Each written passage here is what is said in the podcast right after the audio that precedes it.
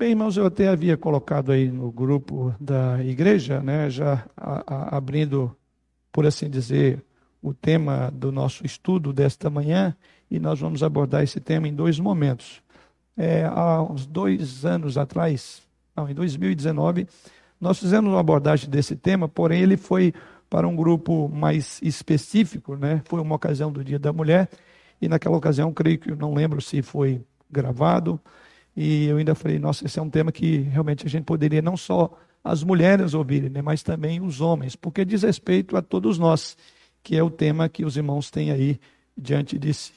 Se eu estiver dando uma olhada ali, é porque eu quero me orientar aqui, eu fico sem nenhuma orientação, então quando eu olhar aqui é porque eu quero ver o que está aparecendo aí para os irmãos. Então, começando aí do nosso tema, Pedro, Pedro é ok. Começando o nosso tema, está ele, né, empoderamento feminino e o papel da mulher cristã. Esse é um tema é, bastante atual. Aliás, a razão de eu trazer esse tema é que nós estamos numa série de abordagens falando sobre é, os temas da pós-modernidade, os assuntos que mais são comuns no mundo pós-moderno. E não há dúvida que esse que temos aí é um dos temas que tem sido recorrente, né? temos pensado muito nele, é, e somos impactados, direto ou indiretamente. Então, você vai, de repente, você vai dizer, olha para esse tema, qual, qual, que, que tem a ver isso? Tem tudo a ver. Tem tudo a ver porque a nossa sociedade, esse assunto, ele está impregnado, seja em oratória, seja em fala, seja em redes sociais, seja em debates, inclusive debates políticos, religiosos, né, existenciais, ou mesmo é, no contexto da nossa própria vida, não há como fugir a esta influência desse é, a influência do movimento feminista. Né? Então, essa é a razão porque eu trago para para o nosso tema aqui da nossa escola bidominical, esse tema que creio ser relevante e de grande importância para todos nós. E assim eu quero introduzir, primeiramente vamos ler o texto de Gênesis, capítulo 1, versículo, versículos 26 a 28. Livro de Gênesis, capítulo, no primeiro capítulo, versos 26 ao verso 28, diz assim a palavra do Senhor. Também disse Deus: façamos o homem à nossa imagem, conforme a nossa semelhança, e tenha ele domínio sobre os peixes do mar, sobre as aves dos céus, sobre os animais domésticos, sobre toda a terra e sobre todos os répteis que rastejam pela terra. Criou Deus, pois, o homem à sua imagem a imagem de Deus o criou. Homem e mulher os criou. E Deus os abençoou e lhes disse: Sede fecundos, multiplicai-vos, enchei a terra e sujeitai-a. Dominai sobre os peixes do mar, sobre as aves dos céus e sobre todo animal que rasteja pela terra. Aqui nós temos um sumário do último ato criador de Deus, né? e eu diria o mais, o ápice da criação, embora sendo o, a, a, a, parte final do ato criador de Deus, que é sumarizado aqui é, no sexto dia, e Deus fez o homem. E o texto, então, nos remete para uma, uma cena extraordinária, bela, muito profunda, quando diz que Deus fez o homem, verso de número 26, segundo a sua imagem e conforme a semelhança. Isso é maravilhoso. Isso aqui, eu diria que são aqui lançados as bases fundamentos sobre a, o ser humano, quem ele é, né? Eu diria a, a, nesse ato criador de Deus, quando Deus o fez, ou fez o homem, fez a nós, eu e você, e doutou-nos da sua imagem e semelhança, então isso dignificou, por assim dizer, a, a, a imagem, a postura do ser humano. Aliás, a gente vai falar sobre empoderamento, dignificação do ser humano, da mulher, seja do homem. Somente a Bíblia já começa falando da dignidade que Deus revestiu o homem e a mulher. E é o, é o ponto que nos chama a atenção, que está aí no verso de número é, 27. Criou Deus, pois, o homem à sua imagem, mais uma vez, a ênfase, que é uma, uma característica comum no, no idioma hebreu, essa característica de enfatizar algo importante. Então diz é, criou Deus, pois, o homem à sua imagem, diz, a imagem de Deus o criou, sem sombra de dúvida. O que foi criado à imagem de Deus foi homem e mulher.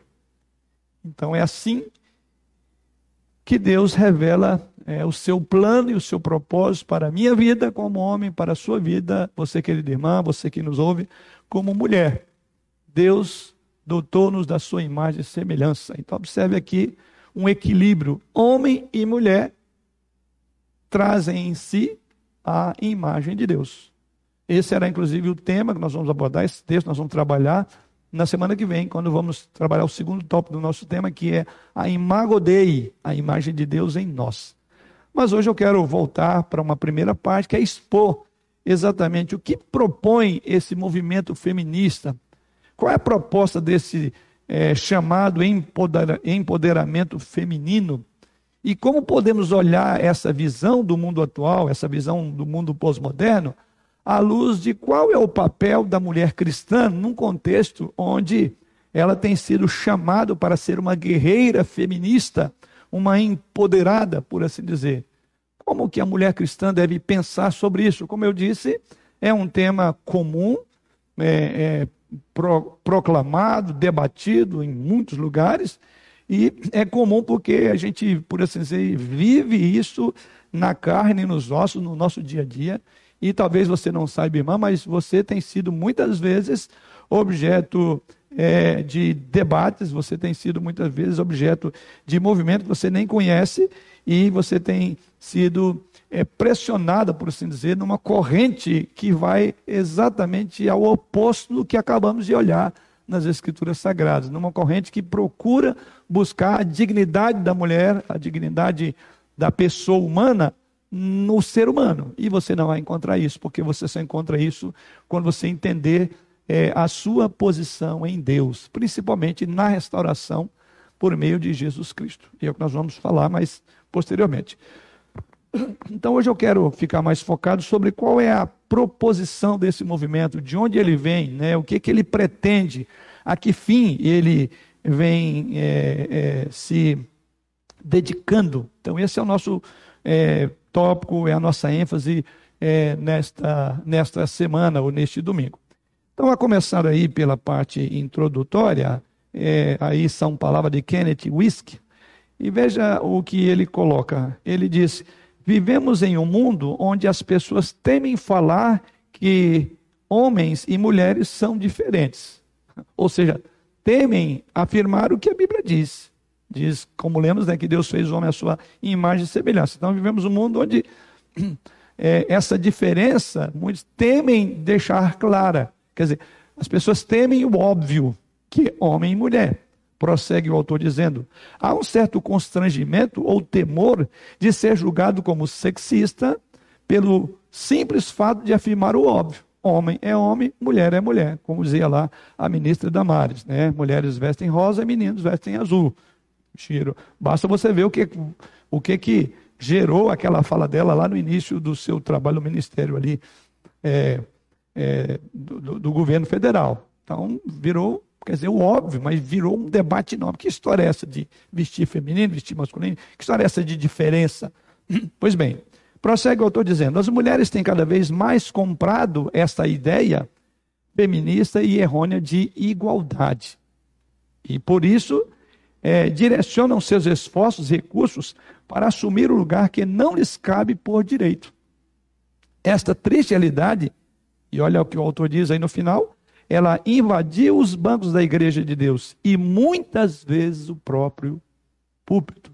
Não vou entrar nisso, nem aqui, nem posteriormente, porque isso seria objeto de um outro estudo, que é hoje o papel da mulher no contexto da igreja, que sempre teve e terá e papel importante, necessário é, na, na vida da igreja, como teve também o papel importante na vida da igreja primitiva, no Antigo Testamento e no período de Jesus, que nós vamos inclusive falar sobre isso na semana que vem.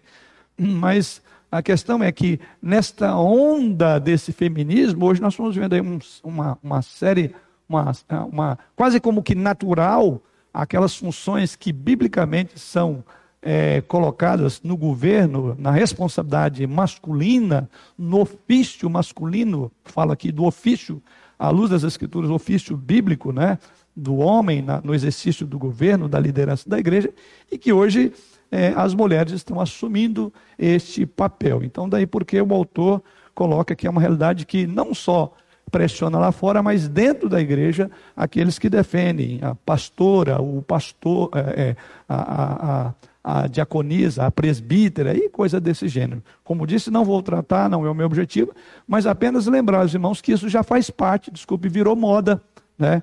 É, por quê? Então, observe que essa já é uma influência do movimento feminista, que hoje, aquilo que não se nomeava no passado, para usar aqui o termo de Paulo escrevendo ali aos Coríntios, que havia pecado na igreja que não era nomeado nem entre os ímpios.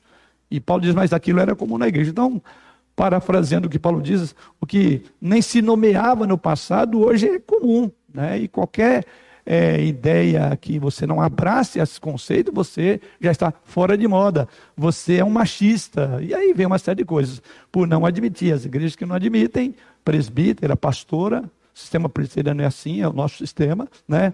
Mas é lamentável que hoje já existe aí, como eu falei, a, a essa visão vem entrando forte para a igreja, hoje já existem sim é, debates dentro do próprio contexto de igreja presbiteriana, né? aqui eu falo presbiteriano no sentido geral. Então isso mostra só que não temos como fechar os olhos a uma dura e triste realidade. É a ênfase, é essa ideia desse movimento feminista. Então, passando aí da introdução, vamos primeiramente definir o nosso tema é empoderamento feminino e o papel da mulher. Então vamos entender essas duas expressões que definem aí o nosso tema, né? ou que dão direcionamento do tema, empoderamento e a palavra feminino. Primeiramente a questão do empoderamento, né? Empoderamento, é, de acordo com, aliás, é, nos últimos tempos há uma palavra que eu diria que passou a ganhar cada vez mais espaço, principalmente no vocábulo feminino, que é essa palavra empoderamento.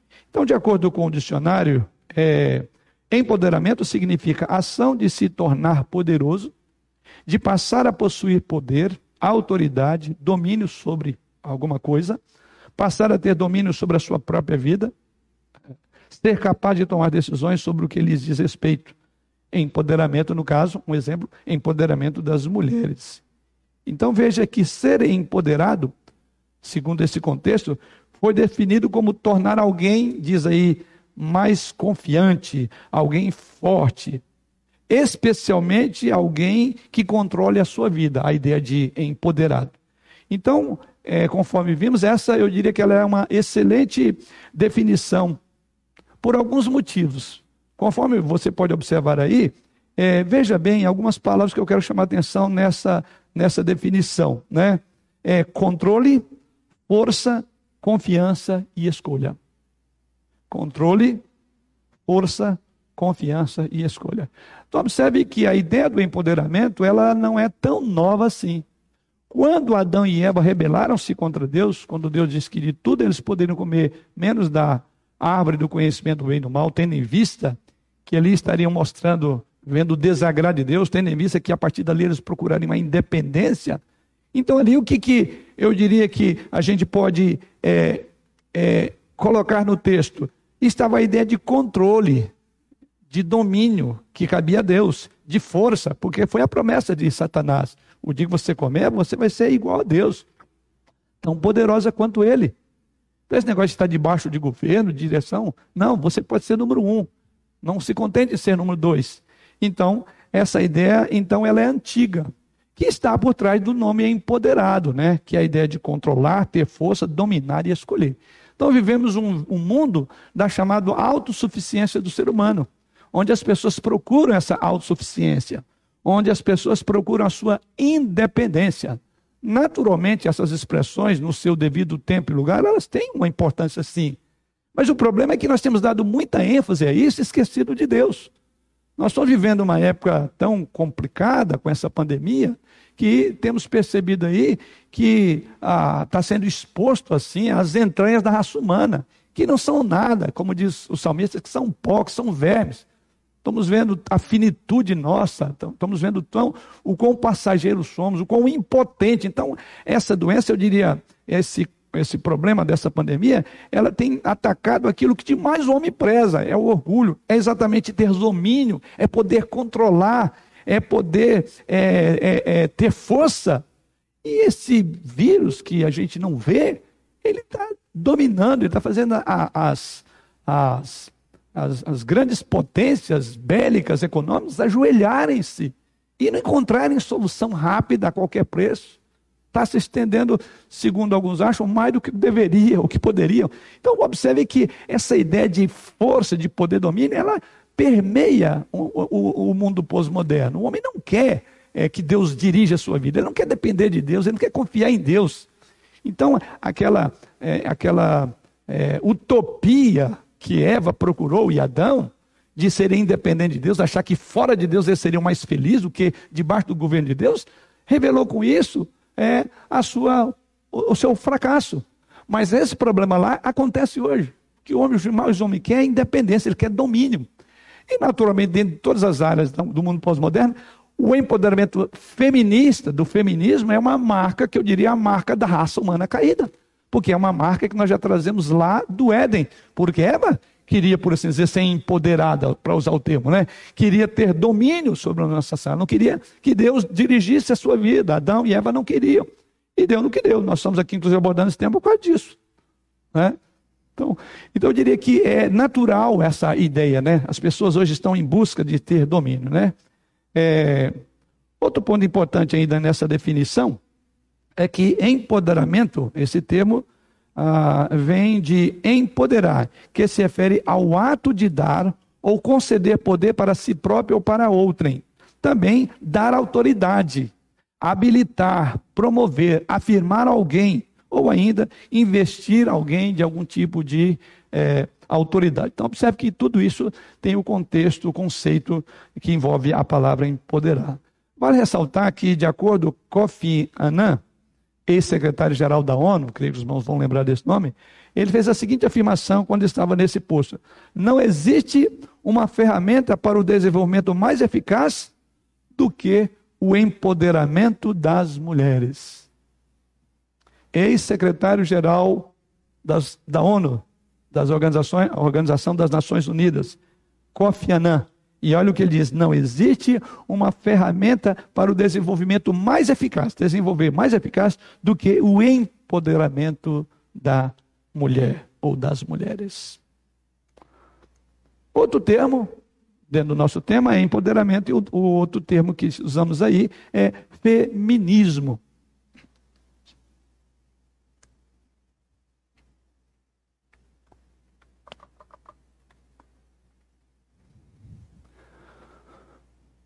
O termo feminismo. Feminismo, é, de acordo à Wikipedia, Wikipedia, diz: feminismo é um conjunto de movimentos políticos, sociais, ideologias e filosofias que têm como objetivo comum, primeiro, direitos equânimes, ou seja, iguais, e uma vivência humana por meio do empoderamento feminino e da libertação de padrões patriarcais baseados em normas de gênero. Nesse sentido, envolve diversos movimentos, teorias e filosofias que advogam pela igualdade entre homem, homens e mulheres, além de promover os direitos das mulheres e seus interesses. É assim que a Wikipedia é, descreve ou define a ideia de feminismo. Feminismo é a ideologia que prega que as mulheres são alienadas pelos homens modernos, como eram no passado, e que a mulher deve se livrar da opressão, entre aspas aí, masculina, envolvendo qualquer homem, incluindo aqueles que não oprimem as mulheres e de forma alguma. Ou seja, até mesmo os homens que não têm nenhuma bandeira para lá do A ou B, homens bíblicos, até esses homens que não oprimem mulheres, que vivem uma forma como homem, é, eles também são objetos desta guerra.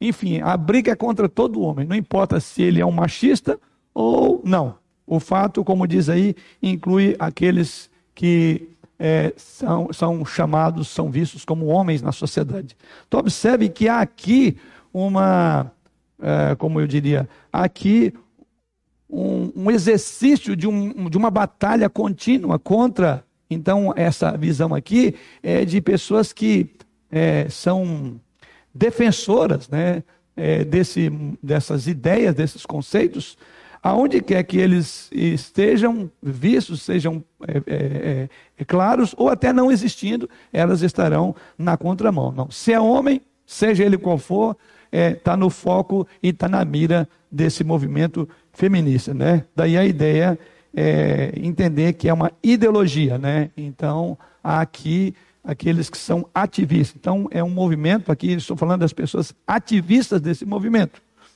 O feminismo procura, então, conforme vimos até aqui, anular o fato bíblico de que Deus criou homem e mulher diferentes em sua essência. Então, o feminismo vai na, o feminismo vai na contramão daquilo que lemos logo no início da nossa fala ainda há pouco. Ou seja, que Deus criou, a imagem de Deus o criou, homem e mulher. E a proposta, ao meu ver, do feminismo é exatamente é procurar anular a diferença que é criacional. Uma diferença já imposta, por assim dizer, por Deus. Uma diferença que nós nascemos com ela. Aliás, é, um outro tema nós vamos abordar lá mais na frente é a questão de gênero. Né? É, mas hoje a ideia é que não você nasce sem gênero, você que se define.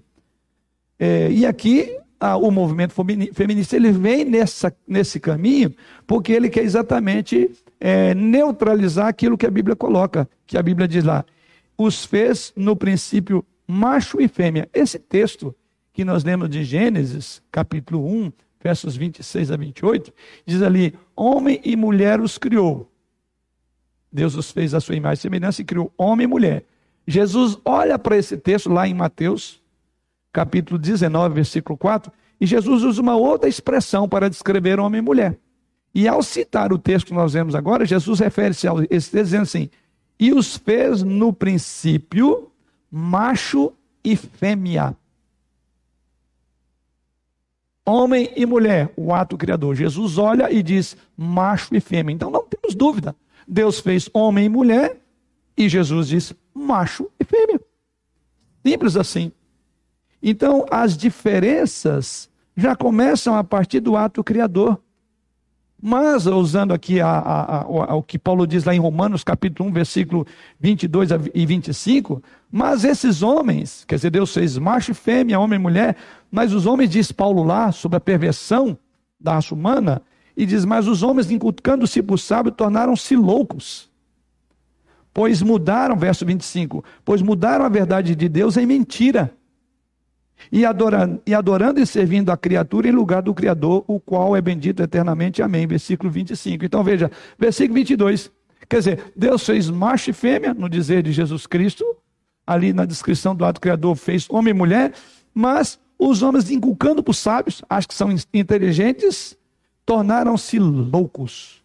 Então, tentar igualar homem e mulher, dizer que é a mesma coisa, ou a busca de um empoderamento, porque essa não é a lei que, elas, que, que o movimento feminista concorda, a ideia é aquilo que o texto sagrado diz. Se inculcando o sábio, tornaram-se loucos. Nós depois vamos ver qual é o, o que, que esse movimento feminista é, é, angariou, o que tem conquistado para a mulher. Falo a você aqui, mulher cristã. Você, mulher, qual é o benefício que essa visão feminista trouxe? Primeiro, não tem como haver benefício, porque são loucos, no dizer de Paulo, eu estou fazendo uma aplicação aqui, acho que é até natural, são loucos porque eles tornam a glória de Deus em coisas é, é, indevidas, no contexto de Romanos. E Paulo diz ainda, pois mudaram a verdade de Deus em mentira. Então dizer que homem e mulher é, é, não, não, pode, não deve haver diferença e tudo, é mentira, porque Deus faz a diferença. É macho e fêmea, é homem e mulher. Pois bem, assim, empoderamento feminino ou empoderamento da mulher é um conceito usado por grupos feministas, onde alguns mais ultra-radicais, são chamados ativistas, né, ou as ativistas, chegam a reivindicar socialmente uma independência das mulheres frente aos homens, como uma briga contra o que chama de patriarcado masculino. Eu vou falar um pouco sobre isso quando eu vou falar sobre a, a origem histórica desse movimento. O patriarcado masculino, exigindo lugares historicamente masculinos para serem ocupados pelas mulheres. Então, você, querida irmã e querido irmão, veja, são esses grupos ativistas que normalmente vão à rua, às ruas, inclusive dispostos a romper com aquilo que é chamado de tradicional, disposto a, a, a chocar a sociedade, como as feministas, eu quero só lembrar, creio que muitos lembram desse fato, como aquelas feministas que tiraram as roupas ou queriam entrar em igrejas sem roupas. Dá uma olhadinha aí no YouTube, vê, vê no Google, você verá muita coisa sobre esse movimento. Também são esses grupos ultra-radicais os mesmos que lutam por uma certa autonomia que se refere ao controle dos seus corpos, como meu corpo, faço dele o que eu quiser. Você já deve ter visto alguma coisa por aí. Define a sua sexualidade, a sua liberdade, como aqueles que clamam pela rua, frases como o meu corpo, minhas regras. Nuas e diz meu corpo, minhas regras, ou seja, a ideia do domínio. Isso é meu, eu faço dele o que eu quero. São esses sim, ou essas sim, irmãos, ou esses, né, que afrontam a sociedade de uma forma até mesmo repugnante. E aqui eu quero lembrar um outro fato repugnante ao ponto até mesmo de ofender os pensamentos e a fé dos outros.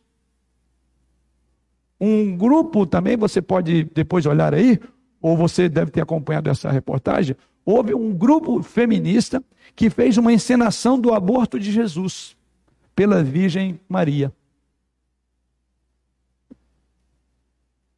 De uma forma extremamente ultrajante, a imagem. A encenação segundo os manifestantes, significava o seguinte: que a Virgem abortou na catedral o patriarcado, a heterossexualidade obrigatória, a imposição da sociedade repressora, exigindo a todos os misóginos dessa província medieval, diz lá a reportagem, que tirem as imagens das maternidades que proíbam o aborto. Então veja que coisa repugnante na, na, contra a fé. A ideia de uma virgem nessa ensinação que aborta ali naquela catedral essa ideia do patriarcado, abortar a chamada heterossexualidade obrigatória, a imposição de uma sociedade é, repressora. Isso está naquela ensinação. Esse é o movimento feminista que defende você, irmã e mulher cristã. Então veja, tanto que isso é grave, né? A maioria dos grupos usam esta forma de se expressar ou gritar por um maior poder feminino, como uma maneira de conquistar o que chamam de igualdade e direito entre os diferentes gêneros. É tão contraditório que, ao, ao mesmo tempo, até a, a, querem abolir a ideia da heterossexualidade. Não existe. Então, é, por aí os irmãos percebem a gravidade de onde tem chegado o movimento feminista. Nos dias de hoje, uma mulher que assume o seu corpo, suas espinhas ou mesmo seu cabelo natural é chamada de empoderada. É como se essa atitude traduzisse ao mundo este poder e autoridade sobre si própria, não se submetendo a nenhum tipo de ditadura de beleza. Essa é uma outra visão do movimento feminista. Ou seja, essa ideia que eu coloquei aí é uma mensagem de aceitação, é, a mensagem de aceitação é de fato libertadora. Não tenho dúvida. A aceitação é uma ideia libertadora é, em teoria. Mas essa pregação, aqui entre aspas, de empoderamento, vai além de uma ideia libertadora. E é preciso ter cuidado de aonde vai a ideia de libertador, essa ideia libertadora. Ou seja, na vida da mulher cristã, o maior empoderamento é saber usufruir da liberdade que Cristo conquistou na cruz para elas e por nós. E isso é libertador. Aliás, Jesus Cristo diz: Conhecereis a verdade, a verdade vos libertará, e verdadeiramente sereis livres. A maior liberdade que pode existir é ser livre, sim, do pecado, à luz das Escrituras. A maior liberdade que pode existir é ser livre da condenação eterna e isso por meio do Senhor Jesus Cristo. Então já está lá. Não entendo porque que a mulher tem que procurar uma outra liberdade além daquela que Cristo oferece. Por isso é necessário cautela às irmãs quando se fala de empoderamento. Pois nada adianta sermos livres para colocarmos a roupa que quisermos, usar o nosso corpo da forma como quisermos e ainda ter uma alma aprisionada no pecado e nas trevas. Jesus que diz que todo aquele que comete pecado é escravo do pecado. Então, que liberdade é essa? Aliás, essas são indagações, vamos fazer um pouco mais na frente. Mas o que que temos, o que que tem conquistado com isso? Para onde isso vai? Né?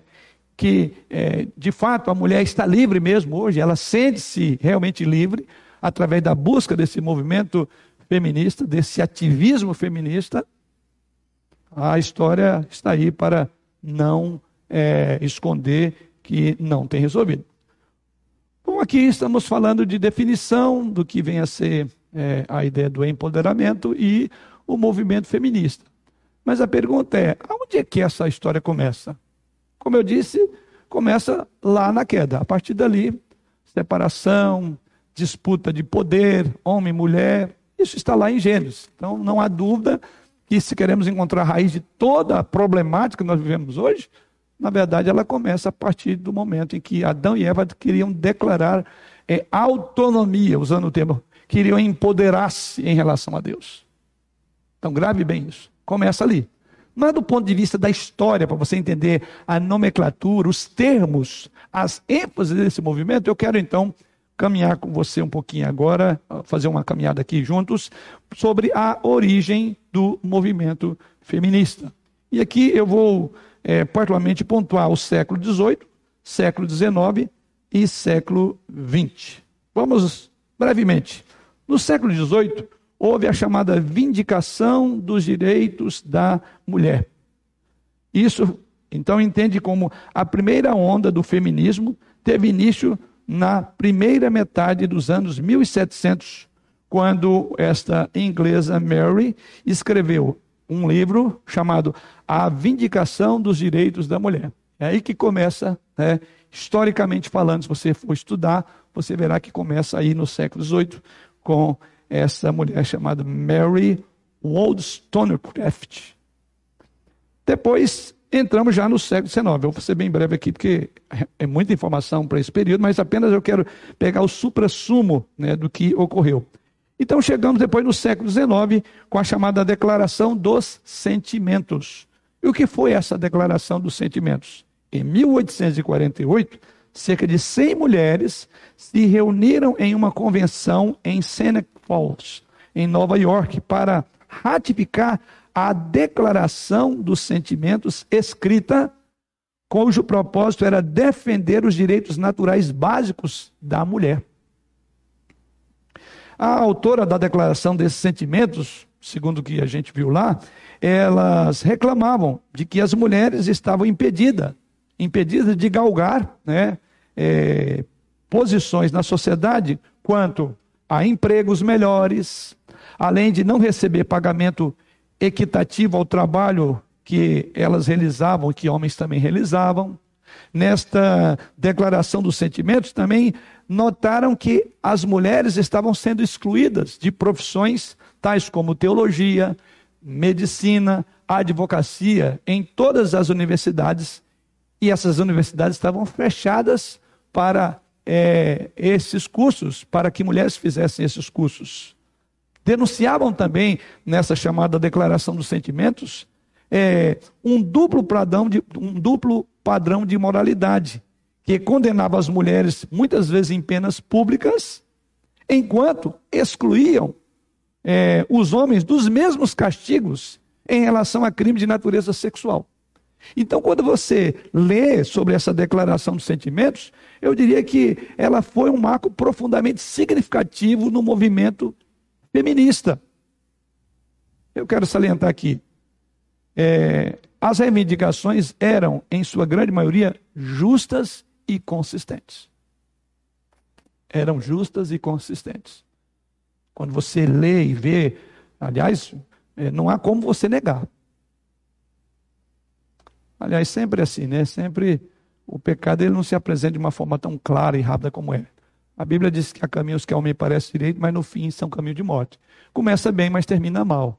Então eu diria que no primeiro momento essa declaração teve é, foi um movimento profundamente significativo para o movimento feminista que foi se, se encorpando a partir daqui. Né?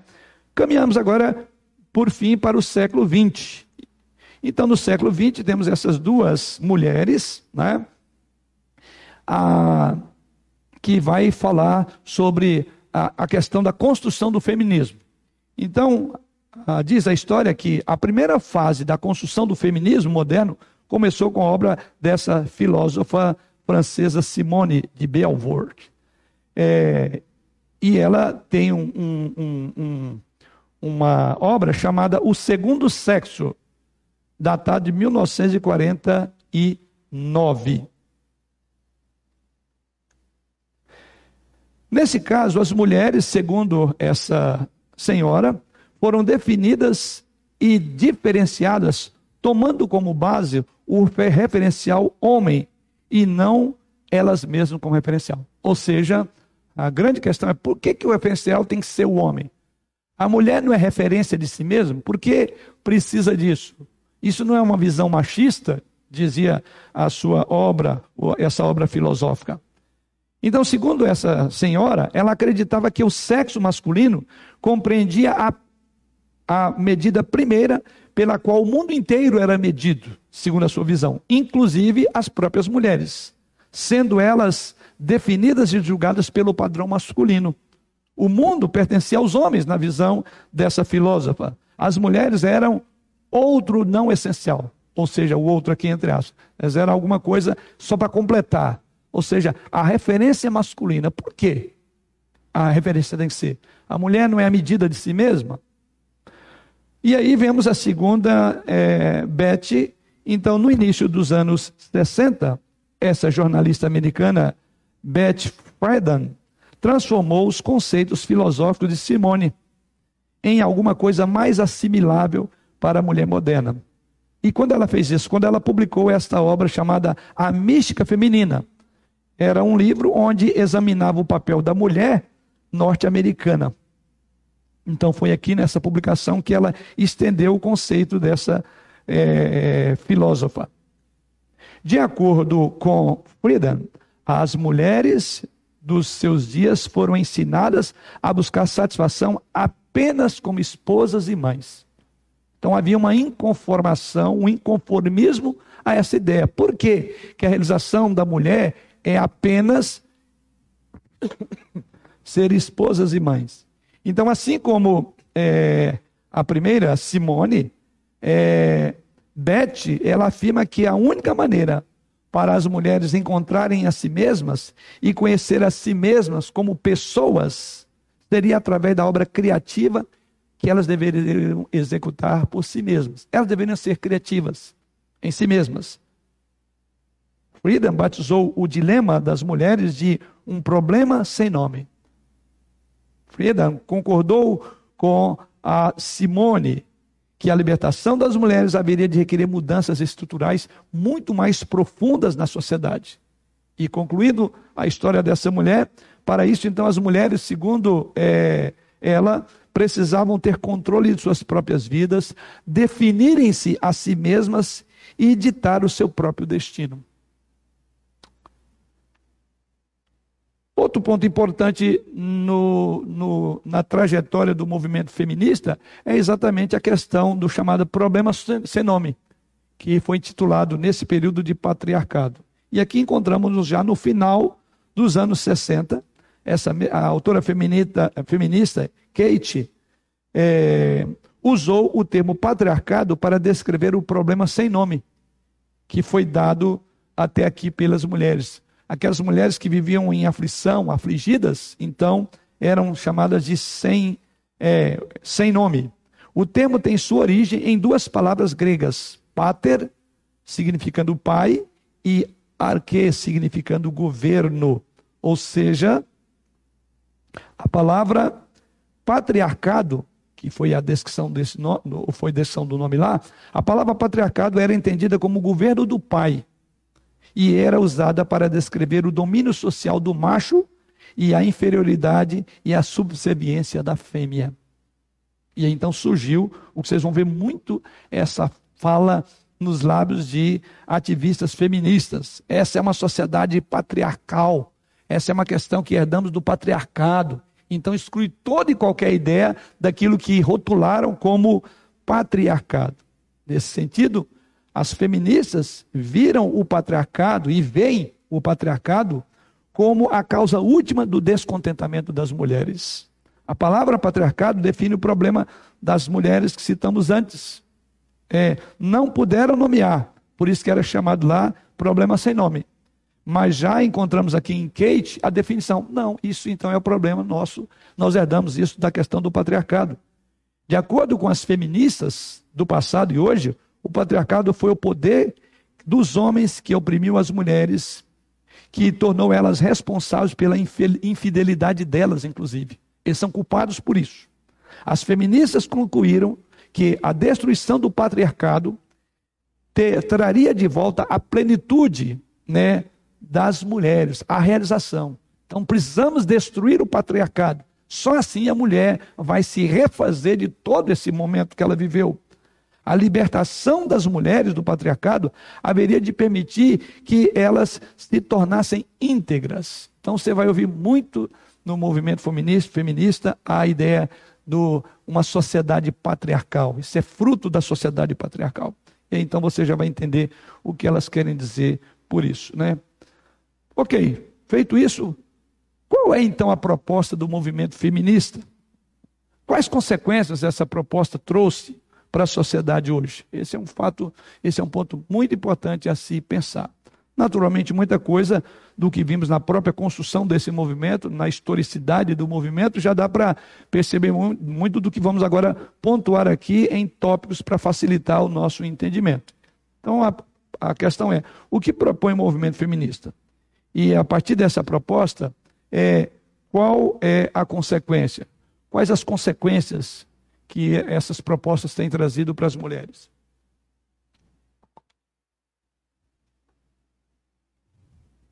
Então vamos lá. No final, ah, o empoderamento feminino aparentemente é um caminho que valoriza a mulher em relação aos mesmos direitos sociais adquiridos, não havendo diferença de sexo. Tanto o homem como a mulher possuem igualdade em termos de responsabilidade e honorários. Qualquer homem bíblico, qualquer homem verdadeiro, mesmo não sendo conhecedor das Escrituras, há de reconhecer que isso é Verdade. Não há dúvida. Então a proposta, num primeiro momento, ela é. Eu creio que à medida que eu estava falando aqui, as irmãs devem falar, mas é isso mesmo, há muita coisa, essa visão. Pois que há uma linha muito tênue aí entre aquilo que é um princípio, um padrão bíblico, e onde é que a coisa descamba. Né? Ou seja, por isso nós precisamos ter um ponto de aferição, que não será o movimento feminista. O ponto de aferição são as escrituras. É porque nós perdemos o padrão bíblico, é que hoje nós somos confusos sobre o, não, não só os nossos papéis, o nosso próprio valor. Então, esse talvez seja o maior problema. Né? Então, essa tem sido a militância feminina dos últimos tempos. Ou seja, a mulher buscando ter a mesma importância e valor em todas as áreas, além do mercado de trabalho, deseja ter um maior destaque no campo político e empresarial. A mulher tem a sua natureza privilegiada, não é? Ah, e, e, ela não se, se, se afirma ou se realiza quando ela busca tudo isso. Até mesmo porque ah, nessa sociedade que nós vivemos, uma sociedade que foi afetada drasticamente, tudo pelo pecado, a própria natureza, até a, a natureza, os elementos da natureza sofrem, diz o apóstolo Paulo, estão gemendo. Então eu diria que é, a questão é: será que elas chegarão a esse nível? Conseguirão resolver essa problemática? Não. Essa problemática é só da mulher, por exemplo, de ter a mesma importância, o mesmo valor, ser reconhecida no mercado de trabalho? Eu diria que se você estiver aí em casa perguntando o seu marido, ou o seu namorado, ou seu tio, ou seu avô, ou seu pai, todos têm alguma coisa de que questionar que talvez não tenham sido tão reconhecidos quanto imaginam que deveriam ser pelos seus patrões, que não ganham os mesmos salários, que a promoção não veio. Então eu diria que esse é um dilema comum. Não é um dilema, não é um problema especificamente da mulher, é um problema de todos. Né? Como se só a mulher tivesse esse problema.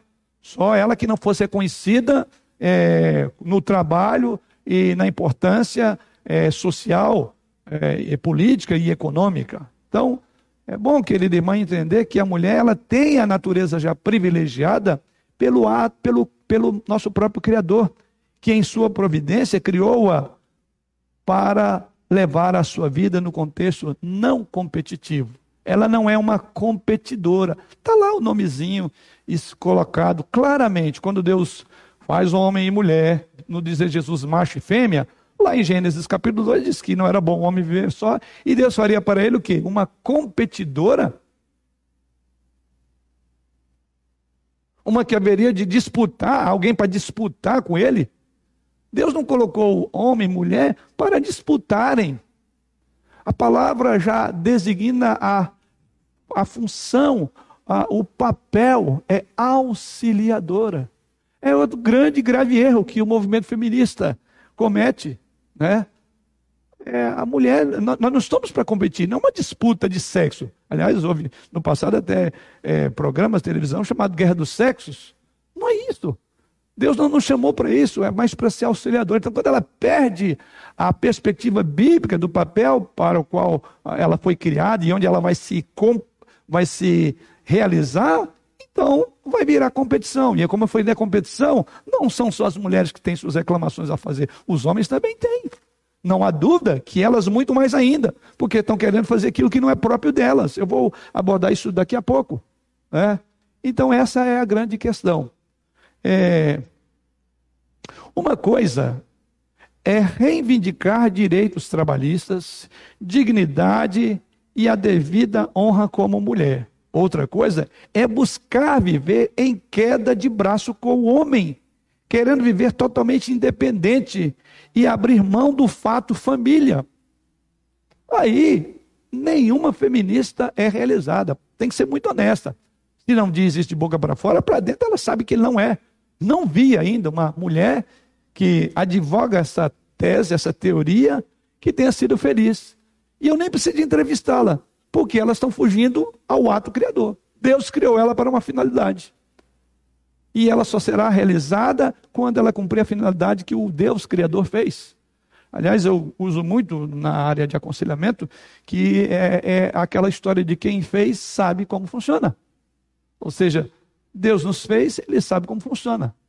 E, como todo é, é, criador, né, ele naturalmente cria um manual de como você utilizar.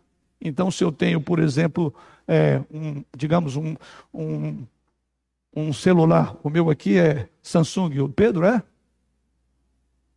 Asus. Asus. Então, de repente, eu estou com o meu, é, meu celular aqui, que é Samsung e falo, e eu tenho alguma função nele que eu não estou entendendo, então eu preciso de me orientar. E aí, de repente, eu vou procurar e não acho o meu manual. Aí eu falo, Pedro, faz o seguinte, Pedro, faz favor, me arruma o seu manual aí. O que, que vocês acham que o Pedro vai me dizer? Ô pai, como é que o senhor quer? Não tem como. O do senhor é uma marca, o meu é Asus, a, a, a, o do senhor é Samsung. Então, quem fez o Samsung sabe como funciona. Então, eu tenho que procurar o manual da Samsung e não da Asus. Vamos entender? É simples assim. Quem nos fez sabe como funcionamos. E aqui está o manual, as Escrituras Sagradas. Aqui está. Você quer conhecer quem é você? Você quer ter uma realização completa de vida, como mulher, como homem, como família, como casal? É aqui. O problema nosso é que aquilo que Jesus Cristo assegurou que tudo vai passar, menos as Escrituras, é o que está sendo deixado de lado hoje. Pois nós estamos vivendo uma sociedade volúvel, uma, uma sociedade sem qualquer substância, sem qualquer firmeza, porque nós estamos deixando aquilo que permanece para sempre, nos apegando às idiosincrasias humanas, às loucuras, aquilo que Paulo diz lá, tornando por é, tornaram-se loucos. Nós estamos trocando, irmãos, a sabedoria divina pela loucura de um mundo pós-moderno encharcado em pecado. Então, essa é a questão. Não haverá realização em nenhum campo, ninguém é realizado, porque estamos debaixo do mundo em pecado. Mas, naturalmente, podemos usufruir do melhor ainda, se no mínimo seguirmos os padrões de Deus. O problema é aquilo que Paulo falou, né? Inculcando-se por sábio, tornaram-se loucos. Então, hoje está havendo uma, uma, uma redefinição do que é homem e do que é mulher. Uma redefinição do que é poder. E isso nós precisamos de dizer um basta e um não, porque temos as escrituras sagradas, né?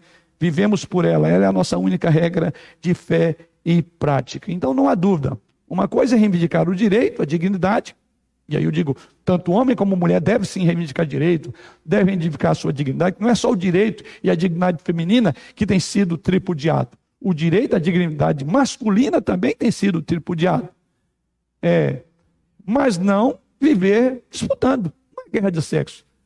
Falhei uma disputadora, alguém vai disputar lugar com você? Não, falhei uma auxiliadora. Viver independente. Aquela velha independência que Eva proclamou, deu no que deu. Hoje, as Evas do movimento feminista continuam proclamando independência. A história já é a mãe do aprendizado. Então nós já vimos que não deu certo aquela independência. Não tem como independer de Deus. Da mesma forma, não tem como nós independermos das definições bíblicas. Temos que depender dela se queremos ser, no mínimo, felizes nessa terra, apesar dos problemas. Sem contar as feministas que acabam tendo opção por mulheres, se deixando levar pelo distúrbio de sua obsessão na causa. E aqui é um desdobramento desse assunto. Feministas que acabam tendo opção por mulheres. Aqui já é outro desvio de condutas. Lamentavelmente, estamos vivendo dias sombrios. Mulher aquele tipo humão deixando pelo crescer, travestindo-se de homem, tentando o máximo tirar os contornos de uma mulher, ao lado de uma que está de saia, é a minha mulher. Esse é o resultado de um mundo que esqueceu da palavra do Senhor. Esse é o resultado de um mundo que está encharcado de todo tipo de corrupção. Isso tudo Está aqui. Esse movimento feminista. Você gostaria de ser vista assim, mulher? Você quer ficar empoderada? Tem uma outra para você cuidar dela? Toda mulher precisa ter o seu valor, dignidade, honra na sociedade. Não tenho nenhuma dúvida disso. Precisa ter o reconhecimento pelos seus atributos, valores e virtudes toda mulher. Não importa a raça, não importa a cor, não importa a cultura. Esses valores, esses atributos, as virtudes precisam ser reconhecidas. A apreciação meritória é para todos, independentemente do sexo, de cor e raça. Por isso, vamos falar no segundo momento de imagodei. É ali que encontramos o nosso padrão. Ali nós vamos voltar para o manual. Eu não vou com o Samsung buscar o manual da Asus, não. Eu vou do Samsung. Então eu vou olhar para o manual que está aqui. Foi Deus quem fez. E sabe como você e eu funcionamos. Então, se você quer implementar um funcionamento de uma outra máquina na, na sua vida, num outro, um outro manual, você não foi feito para isso você não será feliz, você não poderá explorar, por assim dizer, todo o seu potencial dessa máquina que você é, criada por Deus, máquina que é força de expressão, nesse ser que você é. Então, como você pode desenvolver todo o seu potencial? Olhe para que você foi feito, qual é a sua finalidade, qual é o objetivo de sua vida. A Bíblia diz, querida e queridos irmãos. Então é ali que você vai encontrar o seu verdadeiro valor. Ali você vai poder explorar todo o seu potencial. Você não precisa de brigar com ninguém, não. Porque não adianta você brigar contra o mundo, contra a ideia de macho, de, de, de domínio, de opressão de homens, de machistas, quando você não consegue lidar com a sua, luta interna.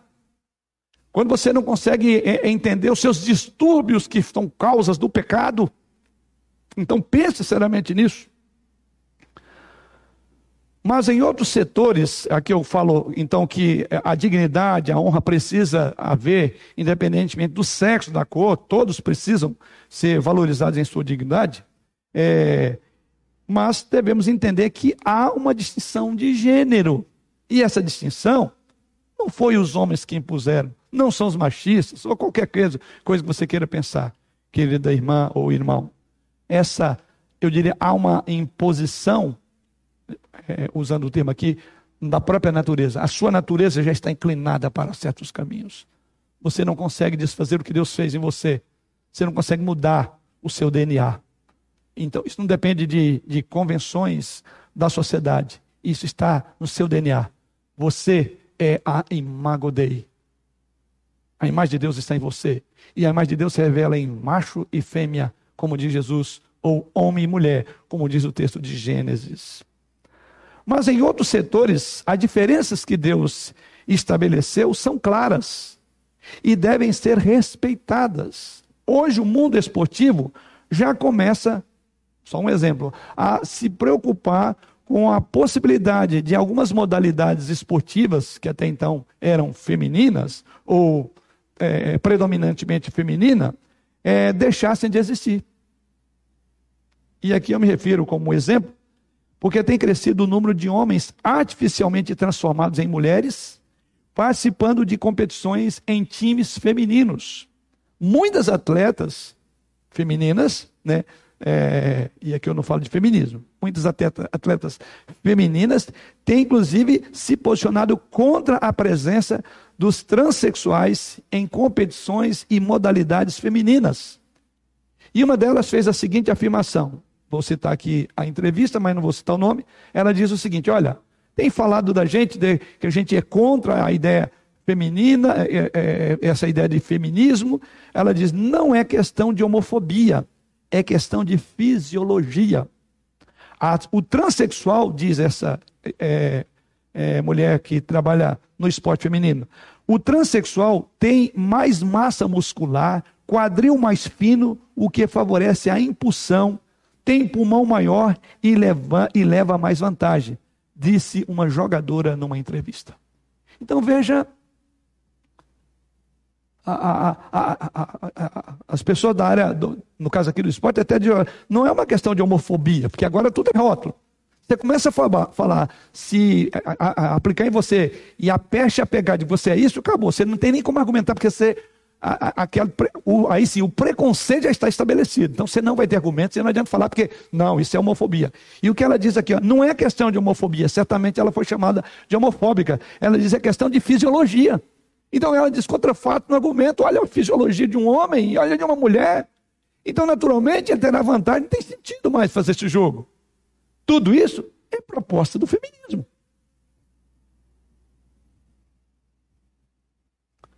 Mediante a revolta feminina contra o machismo, e o machismo, eu diria até mesmo estúpido, de muitos homens que se fizeram senhores sobre a fragilidade feminina, começou então o movimento feminista pela igualdade.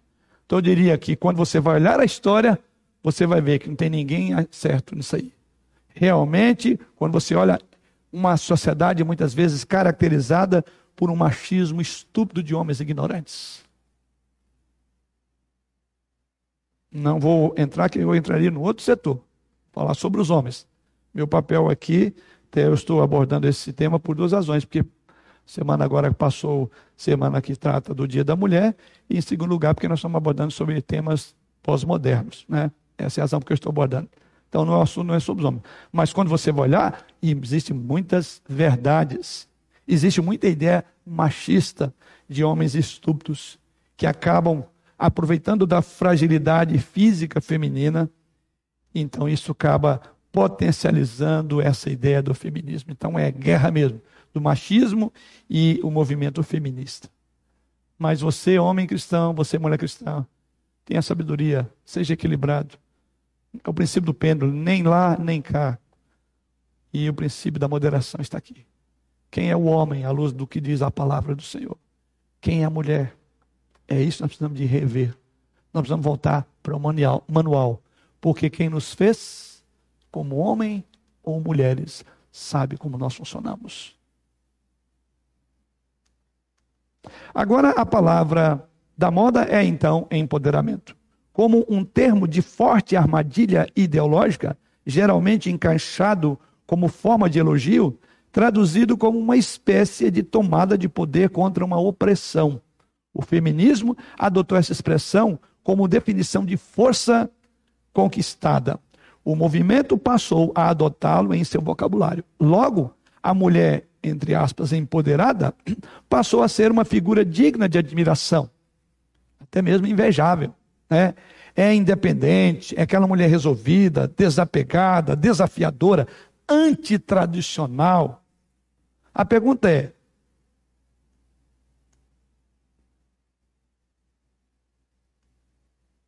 A pergunta que fica é a seguinte: qual o benefício disso para a mulher? Que tipo de mudança? Desculpe, estava aqui no finalzinho. A pergunta é: qual o benefício disso para a mulher? E que tipo de mudança trouxe para a sociedade? Quer dizer, o que que esse movimento de fato trouxe para a sociedade? Para a mulher. Qual a contribuição desse movimento para o mundo atual? Um dos maiores desgostos em relação a este empoderamento da mulher é que todas as que são belas, recatadas e do lar, de acordo com essa cartilha feminista, não são empoderadas, ainda que sejam felizes dessa forma. Ou seja, mesmo aquela mulher recatada, a mulher que, que mãe de filhos, como diz as Escrituras, é, mesmo sendo felizes, segundo o texto, elas não são empoderadas. Ou seja, o poder oriundo desse empoderamento só está autorizado pela patrulha politicamente correta e se, a se manifestar dentro de termos pré-determinados. Então, a realização da mulher dentro do padrão conservador, na figura de mãe de família, recebe o selo de desaprovação em prol de uma militância ostensiva que, ao se nomear feminista, passa inclusive a querer determinar como as mulheres devem se portar e o que devem fazer para serem felizes. Porque o conceito de, de felicidade, segundo o movimento feminista, é redefinido por elas, elas que ditam a cartilha. E poderem receber o selo de aprovação do chamado empoderamento. Ou seja, nessa visão, elas possuem um discurso raivoso. Grave bem, as feministas possuem um discurso raivoso contra o machismo. Elas têm um discurso raivoso contra o conservadorismo e são relutantes contra todo e qualquer princípio cristão, por entender que ela é aquela sociedade patriarcal que a gente tem que jogar para fora, como foi colocado no campo da história, pois entendem que se trata de regras que aprisionam no cristianismo. Que tipo de liberdade apregou essas mulheres? Empoderadas. Primeiro, elas não se dão conta de que essa expressão empoderamento se tornou a prisão oficial da mulher moderna. Sob o pretexto da liberdade, a mulher passa a ser pressionada a se livrar do sistema padrão considerado tradicional. Em segundo lugar, o casamento é outra questão apregoada. É, o casamento passa a ser motivo de repúdio. Filhos, um fardo. A vida sexual monogâmica, ou seja, a relação adequada entre um único parceiro, é vista como uma tolice. Mas o seu sucesso profissional se torna o santo grau. Olha aonde nós chegamos. Tem me preocupado, tenho é pensado muito sobre a, a, os, os, nossos os casais, né, os, os, jovens que vão casando, preocupando sempre em que, para eles cumprirem o ciclo é, da ordenança divina, é crescer e multiplicar. Não vou abordar isso aqui, mas não há dúvida que, consciente ou inconscientemente, existe uma influência feminista até mesmo sobre a questão de ter filhos. Veja que o casamento é motivo de repúdio para as feministas, filho um fardo. E em busca do sucesso da conquista pessoal. A vida profissional é o, é o clímax. Estuda, estuda, estuda, depois estuda, estuda, estuda, depois estuda, estuda, estuda. E filho é um fardo, um mal a ser evitado. Isso tem cheiro de feminismo. A sua felicidade, como mulher normal, é substituída pelo prazer de sua ideologia, sob a ideia e justificativa de ter livrado sua feminilidade da opressão do homem. Enfim, o papel de toda mulher empoderada é enfrentar o machismo e o patriarcado, Qualquer macho é um adversário. E também as mulheres que não querem se empoderar são adversárias. As femininas são adversárias do feminismo. O tal empoderamento da mulher surge como uma ditadura onde a mulher que mantém-se fundada em princípios familiares passa a ser tratada como alienadas e serva do sistema. O movimento que alega lutar contra a opressão, no entanto, age ele próprio como um regime opressor. É isto. O movimento que tem suas origens sobre a opressão. E há muito de verdade de opressão feminina ao longo da história. Não é só lá, não, mas agora. Como também masculina, mas principalmente feminina. Mas o que é de admirar é que esse movimento que tenta fugir de uma opressão passa a ser opressor. Se você não estiver na cartilha, seja homem ou mulher, é, feminina, que não atende, você passa a ser oprimida. Você é lida, relida, re... há uma releitura sua a partir de uma nova cartilha, deixando essa cartilha, a palavra de Deus. Por isso que são contra o cristianismo. Os erros comuns do movimento feminista. Primeiro, confundir comportamento e hierarquia cultural com, com preconceito e intolerância. Toda cultura tem aquilo que aceitam como comportamento adequado ou inadequado. É claro que a cultura não deve ultrapassar os direitos do cidadão defendido por lei. Muitas feministas ainda confundem um comportamento como intolerância ou preconceito. Então, esse é o primeiro erro confundir comportamento e herança cultural com preconceito e intolerância. Por isso que a ideia lá do patriarcado elas tentam riscar, que começa inclusive nas escrituras. Outro erro comum entre uh, o movimento feminista, dizer que o movimento feminista moderno luta por direitos iguais. Muitas feministas acreditam que o movimento feminista é um movimento por igualdade, porém esbarram em muitos problemas, como, primeiro, ignorar que o movimento feminista luta pelos direitos das mulheres, para as mulheres e somente para as mulheres. Ora, se está falando de direitos, aquilo falei, é o princípio do pêndulo, é o extremo. É, então há uma intolerância a qualquer coisa que não seja essa visão. Mas aí não é direito, porque os direitos são humanos e não femininos ou masculinos. A ideia de direitos humanos, humano, é a ideia que está lá no Imago Dei. Homem e mulher é humano. Homem e mulher é humano. Então, eles ignoram é o direito humano, passa a ser direito da mulher. Ela, ela é mais do que humana, nessa visão feminista. Ela é super humana, ela é super especial. Ou seja, um exemplo disso que eu poderia citar aqui seria a chamada Lei, Lei Maria da Penha, da qual, se as feministas é, lutassem por igualdade, defendessem inclusive o direito do homem ao ser violentado por uma mulher, assim como defende que a mulher não deve ser violentada pelos homens. Os direitos são iguais. É bem verdade que é, é, há uma, há uma proporção bem diferente do peso que isso cai para a mulher. Mas não há dúvida que há muitas coisas, não. O ser homem não é nada, pode até ser mulher. Aí o direito é, tem que ser respeitado. Mas direitos são para todos, porque todos são humanos. Anda eu ser homem ande eu ser, ande ser homem e mulher, macho e fêmea, eu sou humano, eu sou imagodei, eu trago uma imagem de Deus em mim. O meu valor está nisso.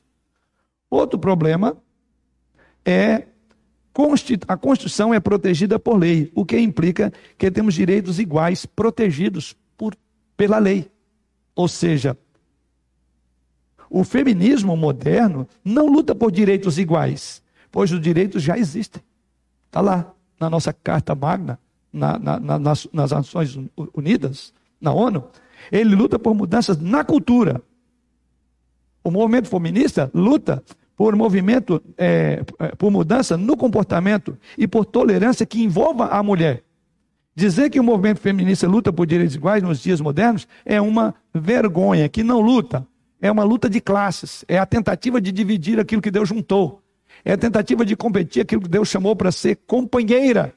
Esse é o problema. Terceiro problema, é, o terceiro erro comum no movimento feminista é ataque à família e às escolas e às escolhas femininas.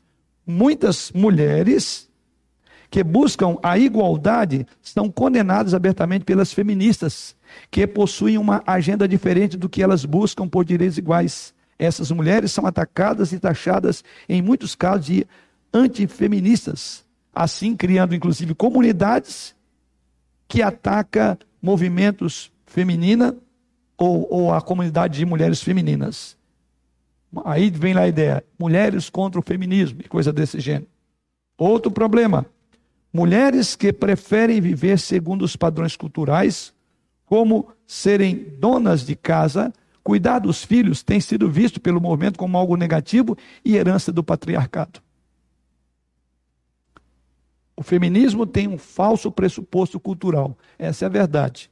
De que uma mãe, ou mesmo uma dona de casa, conforme colocamos aí, não sabe de nada, não faz nada, não contribui em nada, quando é ao contrário.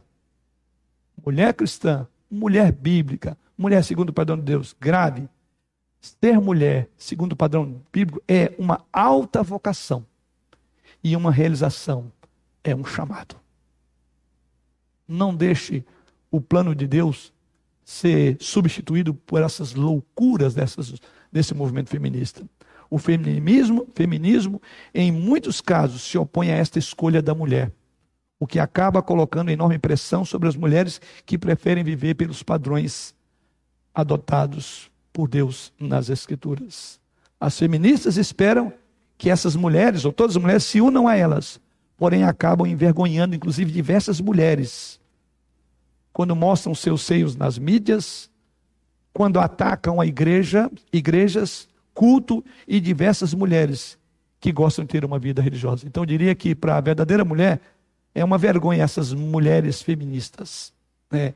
Em muitos casos, a família é atacada diretamente pelas feministas, principalmente pela forma com que algumas mulheres resolvem atacar muitos homens na defesa do movimento feminista. E por fim, e eu vou terminando por aqui, ver preconceito onde não existe. Esse é outro erro que o movimento feminista, o quarto erro que eu aponto aqui. Ou seja, você, principalmente, se for homem, já deve estar cansado de ouvir o tempo todo que você é machista, que você é preconceituoso, pelo simples fato de ser macho ou homem, né? E possuir as características de um macho ou de um homem. A razão disso é que na ideologia feminista, o feminismo é visto como um defensor dos direitos iguais. E o machismo é o defensor da diferença desses direitos. Naturalmente, as defensoras do movimento feminista se posicionam contra o machismo. Devemos compreender que o feminismo coloca homens contra mulheres. O que de fato devemos observar? A questão envolvendo o casal, já que em nossa sociedade nós dependemos um do outro. Então, é a guerra do sexo dentro da própria casa. Então, o movimento feminista está colocando maridos contra a esposa esposas contra maridos. Então, querida irmã, cuidado em qual cartilha você está lendo de repente você pode estar sendo já influenciada e muito pelos programas, por tudo, até mesmo seu trabalho artesanal, tudo. As mulheres, elas, enquanto trabalham, enquanto estão dando a dica ali de como fazer o bordado, tudo, estão também alugando a cabeça sua, falando alguma coisa. Cuidado com isso. O feminismo não tem o direito de sequestrar a definição de feminismo e machismo e traduzir como bem entender. É elas que dão as cartas. Isso está errado. Para muitas feministas, criticá-las é visto como preconceito.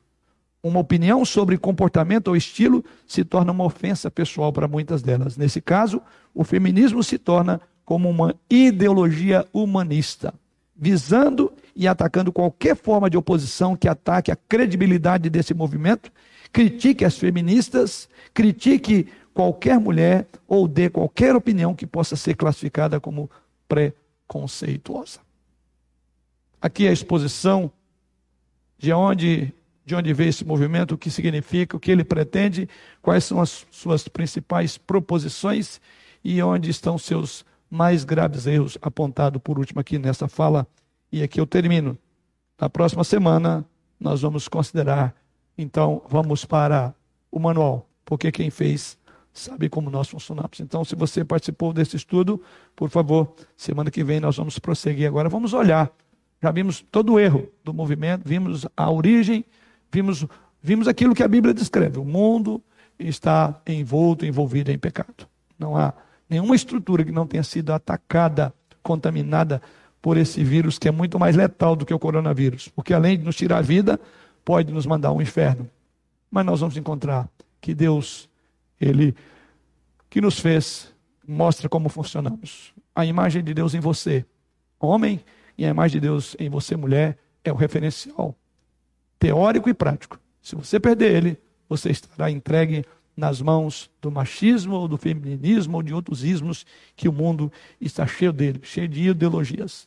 Então é a perda do contato com a palavra de Deus que tem levado a esta efusão de tantas ideias absurdas, errôneas, e no dizer de Paulo, inculcando-se por sábios, são loucos. Essa é a verdade. É uma sociedade louca, sem Deus, sem esperança e sem salvação. Não podemos esperar nada dela. Mas da palavra de Deus nós vamos encontrar. Na Imago Dei, homem e mulher foram feitos.